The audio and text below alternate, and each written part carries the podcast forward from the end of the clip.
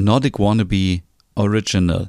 Hey, du interessierst dich für nordisches Design und magst es dein Zuhause skandinavisch einzurichten? Dann bist du hier genau richtig. Ich gebe dir die passenden Inspirationen und spreche mit Expertinnen darüber, wie man am besten skandinavisch wohnt. Von Designklassikern über IKEA bis hin zu New Nordic Design.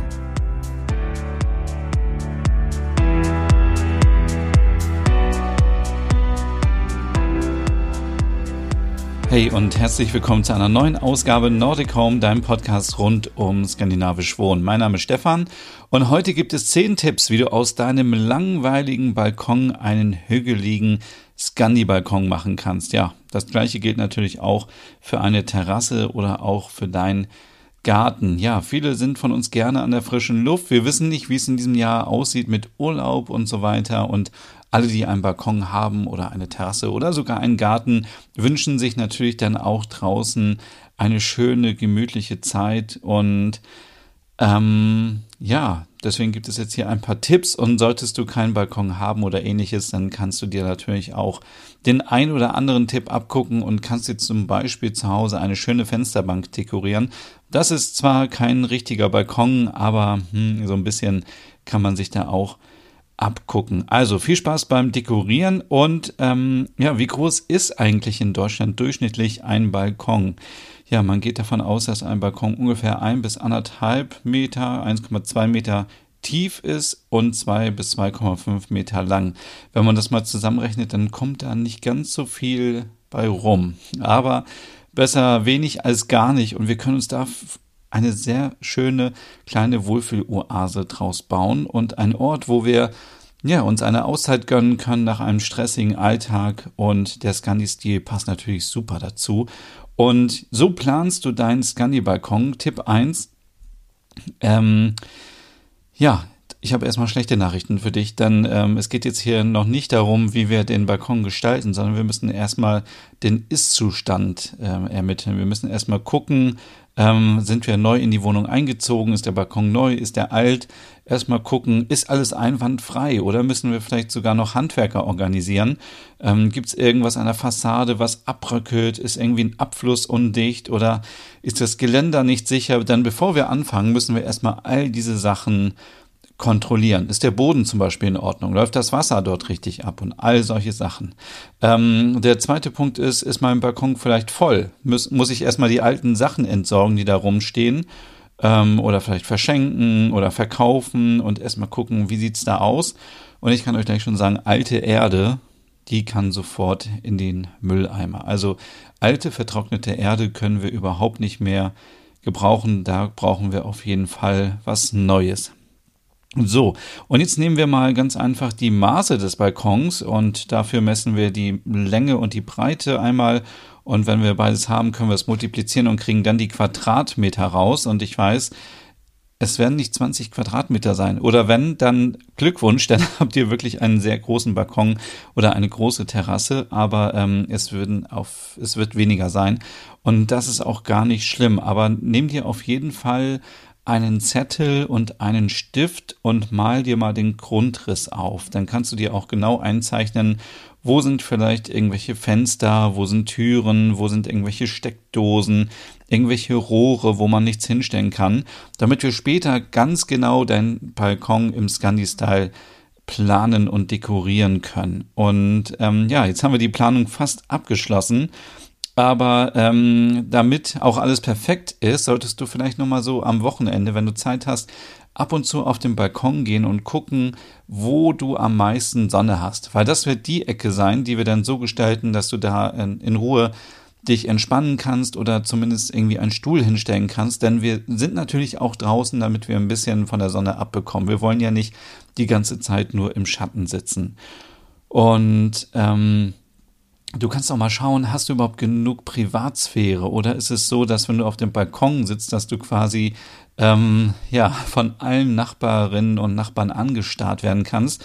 Auch da kannst du dir im, im Baumarkt äh, ein paar Inspirationen suchen, wie du einen Sichtschutz bekommst. Und ja, nachdem du diese ganzen Informationen gesammelt hast, können wir auch schon loslegen und zwar uns um Tipp Nummer zwei, um den Boden kümmern. Und da gibt es von IKEA, finde ich, ganz gute Lösungen. Zum Beispiel äh, Runnen, das äh, Bodenrost, ähm, das ist wie ein Laminat, was verlegt wird, total easy. Mit Holz gibt es in ganz vielen Varianten, also in Holzoptik, in dunkelgrau. Ich finde zum Beispiel beige, finde ich richtig schön, weil das macht den Boden auch noch mal ein bisschen größer.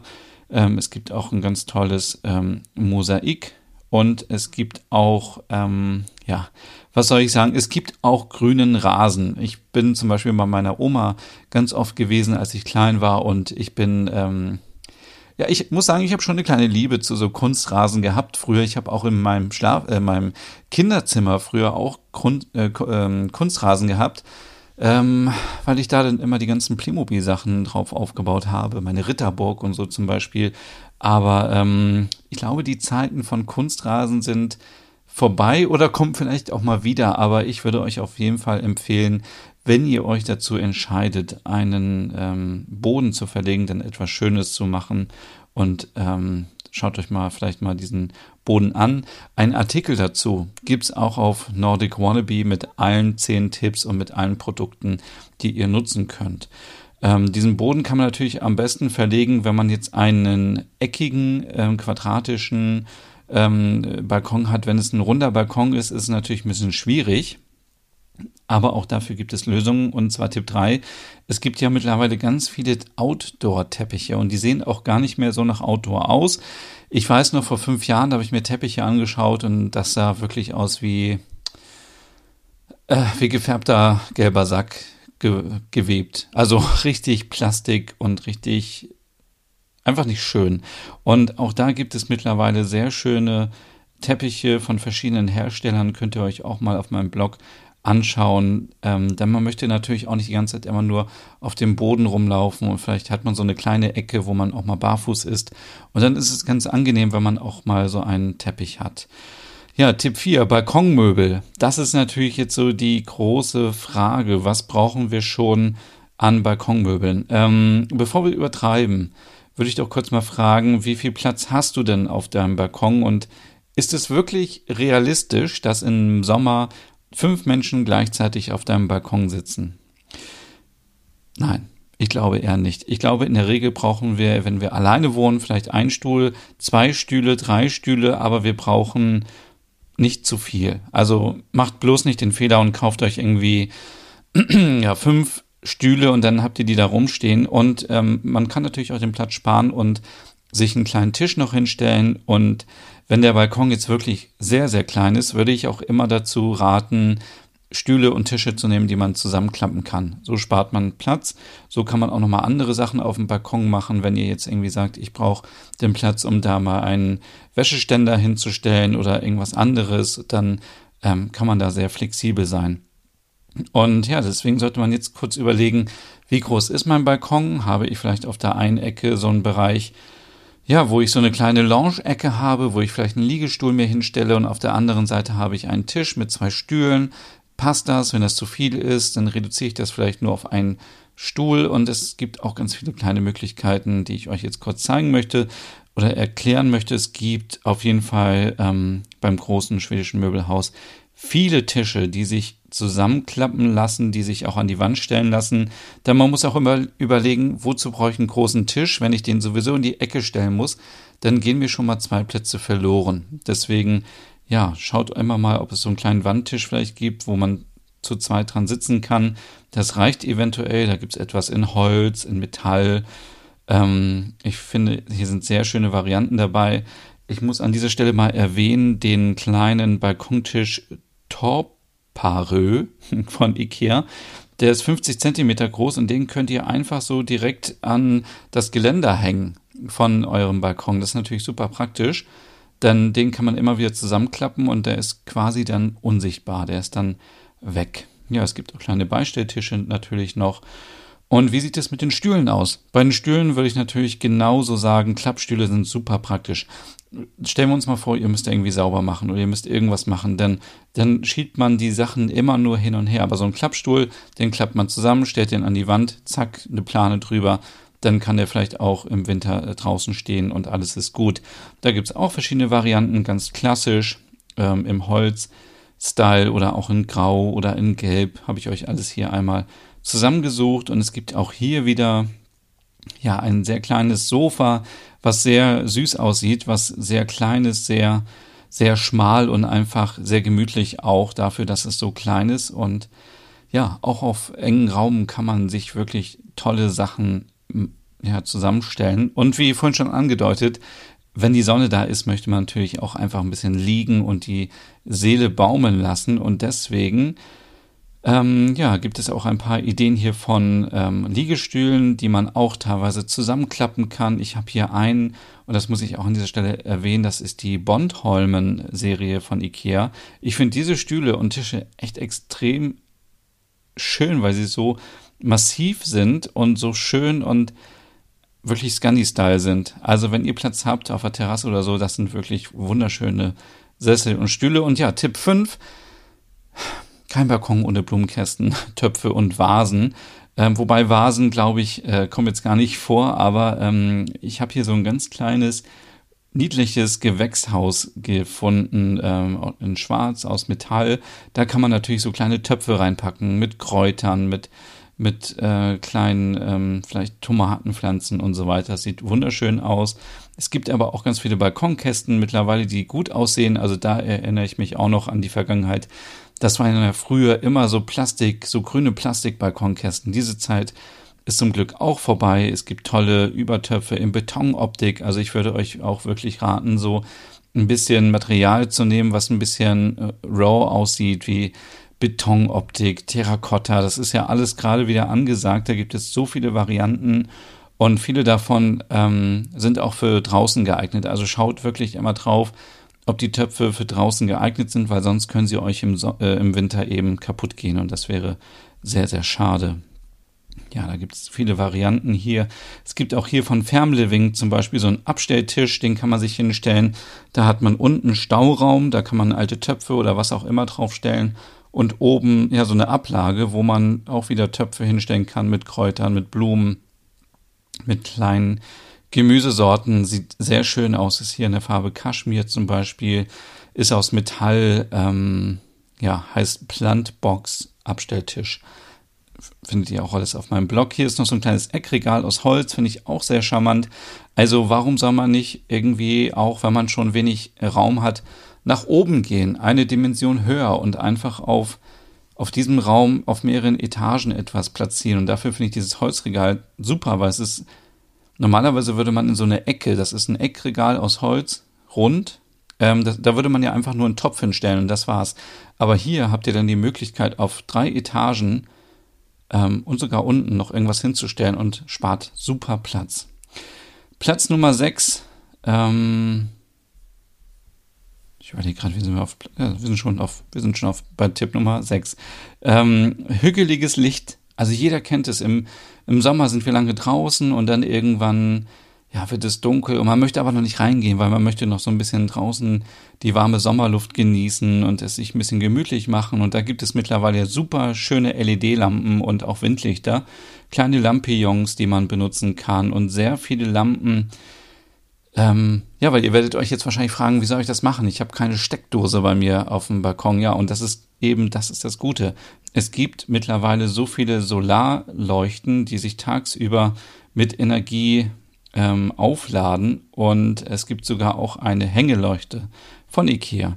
Ähm, die könnt ihr euch aufhängen, die lädt sich tagsüber auf und abends habt ihr dann Licht ganz normal wie eine ganz normale Hängeleuchte. Und die gibt es in verschiedenen Varianten. Es gibt auch was mit Batterien.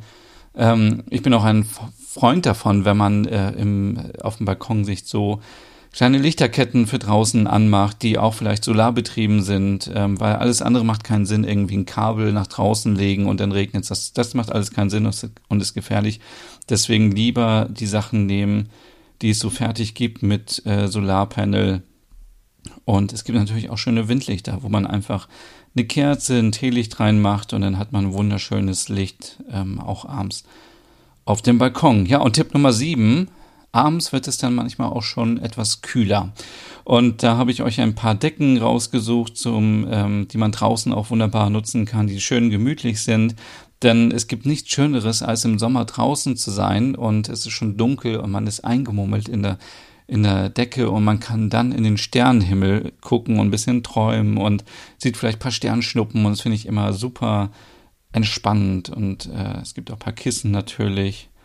Ähm, ja, und Tipp Nummer 8 sind natürlich nordische Pflanzen. Ich habe da schon einiges ausprobiert. Also ich habe Preiselbeeren ausprobiert. Ich glaube einmal, zweimal, die sind eingegangen. Ich habe Moltebeeren auch probiert, sind eingegangen. Das Einzige, was wirklich gut hilft, sind Blaubeeren. Also ihr könnt überall Blaubeerpflanzen kaufen. Die sind ja so nordisch und ihr könnt dann im Sommer auch fleißig Blaubeeren sammeln. Ähm, und ihr könnt euch auch, habe ich gesehen, so kleine ähm, Birkenbäume besorgen und einpflanzen. Das ist natürlich auch sehr skandinavisch, sehr finnisch. Ansonsten gehen natürlich auch Erdbeerpflanzen, weil Erdbeeren sind ja auch in Schweden rund um Mitsommer immer beliebt. Also es gibt da so viele Varianten, aber ich würde das jetzt auch nicht irgendwie mich da zu sehr einschränken. Also wenn ihr gerne Tomaten haben wollt, ist es auch okay. Kräuter sind natürlich auch okay. Die könnt ihr schön für euer Smörbrö benutzen oder für andere Sachen, fürs Kochen und ja, also da gibt's wirklich keine Grenzen. Und dann auch keine Grenzen gibt's bei Tipp Nummer 9, bei der Deko. Also, wenn wir jetzt nur so wenig Platz haben auf dem Balkon, sollten wir jetzt nicht übertreiben und alles vollpacken, sondern wirklich sehr dezent damit umgehen. Und ich habe auch hier mich extrem zurückgehalten. Also ich habe hier so ein paar sehr schöne Vögel. Ja, also so Dekostäbe, die man in Balkonkästen in Blumentöpfe reinstecken kann, die sehr gut aussehen. Die kosten 1,99 Euro, auch beim großen schwedischen Möbelhaus. Finde ich sehr gut, finde ich stylisch, weil es einfach auch eine schlichte Form ist und ähm, echt, echt gut aussieht. Dann habe ich hier von Farm Living zum Beispiel noch so Keramikkörbe, ähm, die sehen sehr interessant aus. Da kann man auch viele Sachen drin aufbewahren und eben auch so eine kleine Box, wo man den ganzen kleinen Kram reinpacken kann, wie ähm, ja, Gartenhandschuhe, irgendwie eine Schere, eine, irgendwas zum Einpflanzen, eine kleine Schaufel, all diese Sachen, kleine Töpfe und so weiter, könnt ihr alles da schön reinpacken. Ich gucke, ob ich vielleicht noch paar Sachen finde und werde das dann dementsprechend ergänzen.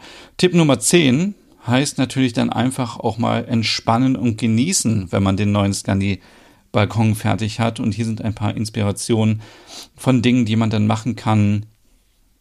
Ja, je nachdem, wie groß der Balkon ist. Also zum Beispiel lesen, ähm, schlafen, Sonnenbaden, essen, trinken, Yoga, meditieren, euren grünen Daumen austoben, kreativ austoben, also irgendwas machen, zeichnen, malen, irgendwas machen. Also wirklich die Zeit draußen auch nutzen und vieles, vieles mehr. Und das waren die neuen Tipps, wie du so deinen Balkon ein bisschen im Scandi-Style ähm, ja, gestalten und aufpimpen kannst. Und wie gesagt, mehr dazu gibt's auf meinem Blog www.nordicwannabe.com und wir hören uns in zwei Wochen wieder und nächste Woche wieder im Hügge Podcast. Also bis dann. Tschüss.